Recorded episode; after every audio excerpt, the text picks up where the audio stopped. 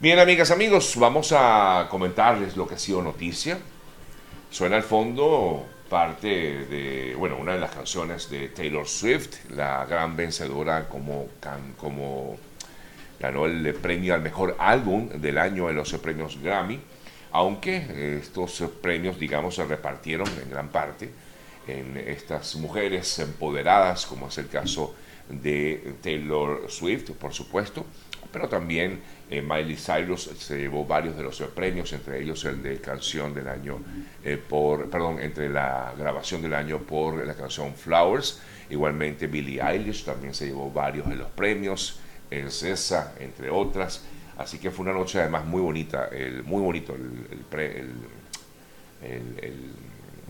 todo lo que fue el show de los eh, Grammy, con algunas cosas que pudiéramos comentar en otro, en otro momento, pero si hubo algunos inconvenientes allí, o mejor dicho, algunos discursos un poquito fuera de lugar, como el de Jay-Z, que se puso a decir cosas allí como que no se entendían mucho eh, por qué las traía a colación. Pero bueno, hubo de todo en estos, eh, en estos premios. Eh, sin embargo, bueno, vimos allí momentos muy especiales como la aparición de la muy reconocida Celine Dion, quien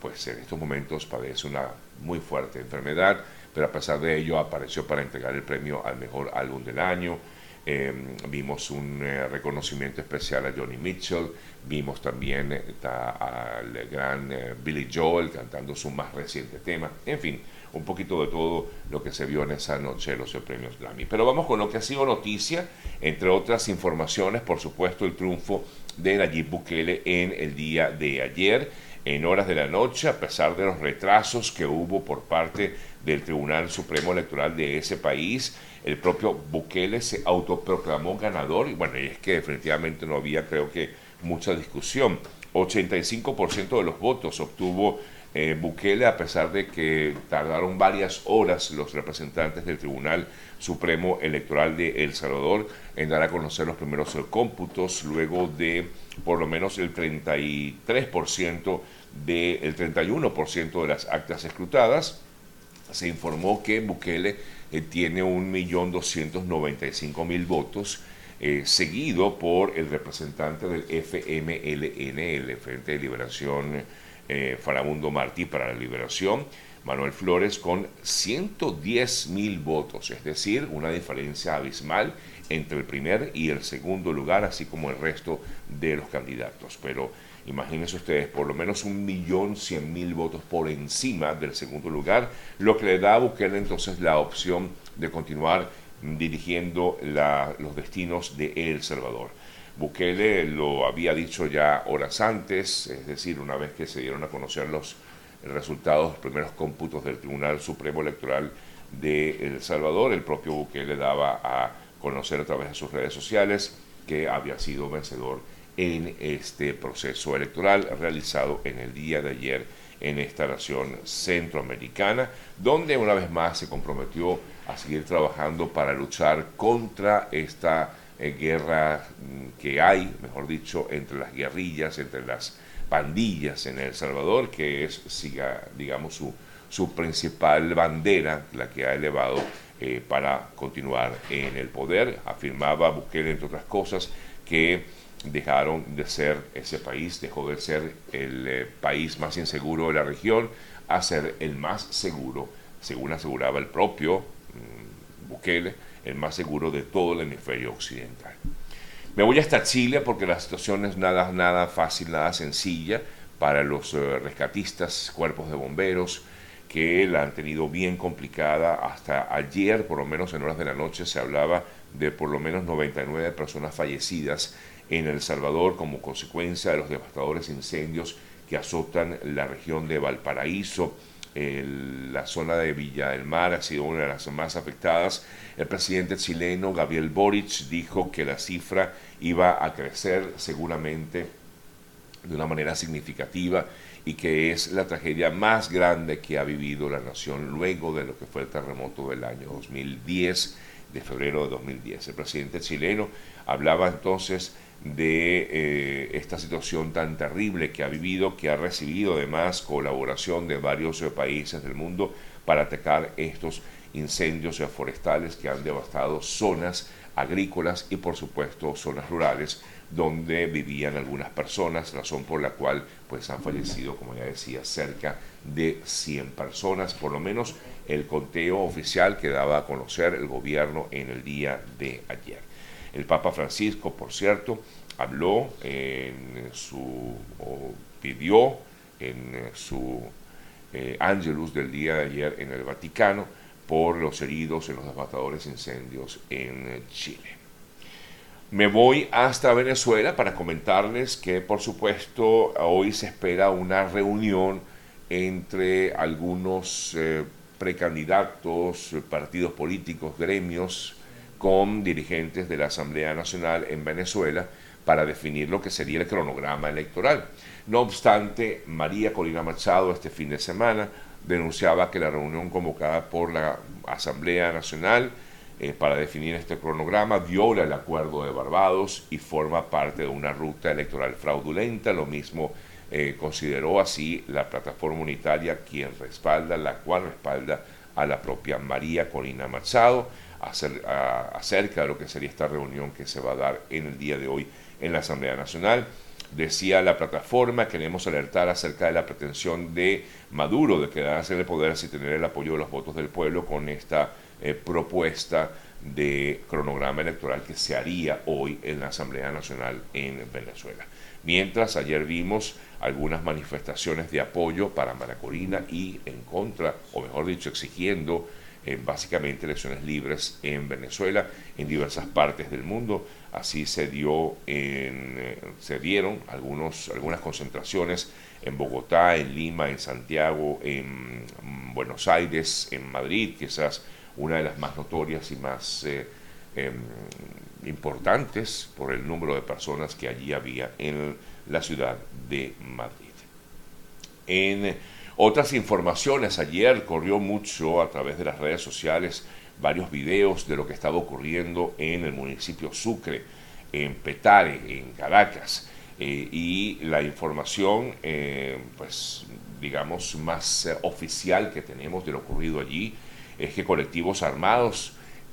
intentaron o trancaron, mejor dicho, las inmediaciones de la redoma de Petare y accedió a la sede de la Policía Municipal de Sucre a fin de exigir la liberación de un grupo de delincuentes armados, según, eh, o delincuentes detenidos, eh, entre otros colegas, el periodista Román Camacho en Venezuela, que siempre está al tanto de todo lo que pasa en materia de sucesos, reportaba que las personas armadas, mm, vestidas de negro, algunos hasta encapuchados, amenazaron a conductores para que atravesaran autobuses y a trabajadores del aseo urbano para que descargaran basura frente al módulo de Polisucre. Mm, exigían, como les decía, que sean liberados unos miembros de este grupo armado de colectivos, de grupos armados que fueron detenidos el domingo en horas de la tarde en Mariches y además veíamos a estas personas mm, hacer un llamado, incluso decía Maduro y al fiscal para que actuaran porque estas personas eran eh, opositoras, decían ellos a través de, esos, sus videos que se vieron a través de las redes sociales, eh, donde les exigían mano dura contra la policía de Sucre. Tras varias horas de asedio, los hombres armados se retiraron y los organismos de seguridad retomaron el control de la zona. Así que es la información que podemos comentarles al respecto. Em, por lo tanto, pues no sabemos, pero dudamos que haya algún tipo de acción en contra de estas personas, de estos colectivos armados, que prácticamente estaban pidiéndole pues, un golpe de Estado a la, a la, policía ¿no? del municipio Sucre. Eh, increíble, increíble. Pero bueno, esas cosas ocurren en Venezuela y ocurrió en el día de ayer allí en el municipio Sucre, específicamente en Petare. Bueno, eh, amigas, amigos, a esta hora, 8 y 18 minutos de la mañana, les comento acerca del trabajo que realizan los amigos de GM Envíos, que es el mejor aliado puerta a puerta Venezuela y gran parte de Latinoamérica, GM Envíos, para aquellos que quieran hacer sus envíos desde acá, desde Miami hasta Venezuela o a varias regiones de la, de la región, a varias regiones de, del continente, quiero decir, a varios países Eh, también, por supuesto, GM Envíos llega a Colombia, llega a Chile, a Perú, a Dominicana. Así que pueden contactar perfectamente al equipo de GM Envíos, arroba GM Envíos, o también lo pueden hacer vía telefónica al 305-930-2660, 305-930-2660. Revisamos otras importantes noticias destacadas en las últimas horas y en relación con el tema Venezuela, según se desprende de un texto que publicó la, el portal, la agencia de noticias Bloomberg, Estados Unidos estaría trabajando para que el presidente de Colombia, Gustavo Petro, eh, pudiera erigirse como una especie de mediador entre el, eh, su homólogo, Nicolás Maduro, de Venezuela, y eh, con la líder de la oposición, María Corina Machado. Según lo que plantea la agencia Bloomberg, que reveló detalles de una reunión en la Embajada de Colombia en Washington, donde el secretario o subsecretario de Defensa rectifico, el subsecretario del Departamento de Estado para Asuntos eh, del Hemisferio Occidental, Brian Nichols, eh, y el asesor de la Casa Blanca, Juan González, habrían visitado al embajador Luis Guillermo Murillo, quien será el canciller encargado de Petro mientras dure la suspensión de Álvaro Leiva allá en Colombia. Supuestamente, según lo que indica la agencia Bloomberg, se reunieron en Colombia en esta reunión, los funcionarios de Estados Unidos detallaron que no quieren imponer más sanciones a Venezuela, sino que buscan encauzar las acciones para fomentar que se lleven a cabo elecciones competitivas en Venezuela que incluyan a Maduro y también a la oposición y en este caso la propia María Corina Machado. Para ello es que están en todo caso solicitándole a Gustavo Petro, repito, esto es una información que publicó Bloomberg, eh, para ellos, Petro juega un papel importante en las aspiraciones de Washington y ya que estiman que una reunión entre eh, el eh, propio Maduro y María Corina Machado podría ser una jugada exitosa para extrabar el juego político que hay actualmente en el país ante la imposibilidad que le han dado a María Corina Machado de ser la candidata para el proceso electoral que se avecina en Venezuela. Así que es, repito, esta noticia está divulgada por la agencia Bloomberg. Em, no puedo confirmar que se haya dado como tal esa reunión, eh, pero eh, pues todo parece indicar que así es según la agencia Bloomberg y esperemos a ver qué ocurre, cómo se desarrolla y si realmente eh, Petro pudiera llegar a convertirse en una especie de mediador. Pero mientras eso pasa, como ya les decía al principio, pues todavía están en esta discusión. De hecho, hoy, para hoy, se estima estas reuniones en eh, Caracas, en la Asamblea Nacional,